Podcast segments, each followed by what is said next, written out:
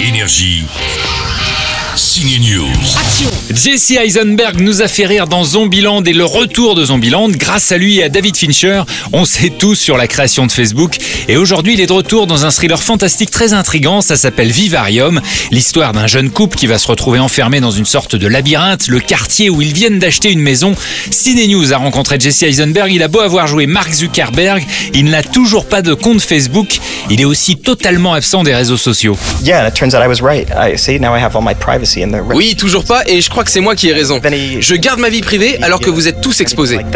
Non, j'ai aucun compte sur les réseaux sociaux et franchement, ça me fait peur parce que je suis du genre à dire n'importe quoi et du coup, je passerai mon temps à me justifier ou à m'excuser.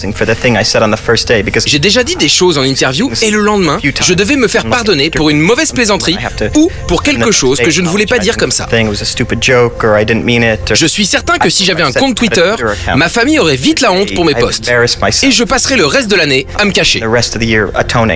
Si Marie Curie était en vie, elle tweeterait probablement sur ses découvertes. La savante française a eu deux prix Nobel. Elle a son biopic au cinéma aujourd'hui. Notre découverte pourrait soigner le cancer. C'est extraordinaire.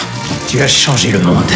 Dans le film Radioactive, l'actrice anglaise Rosamund Pike incarne Marie Curie qui a révolutionné la science en découvrant deux nouveaux éléments, le radium et le polonium. Et puis ça va donner plus tard naissance à des découvertes comme la radiographie ou la bombe atomique. J'ai appelé cela la radioactivité. Radioactive et Vivarium sont à voir en salle aujourd'hui. Bon film. Énergie. Signe News.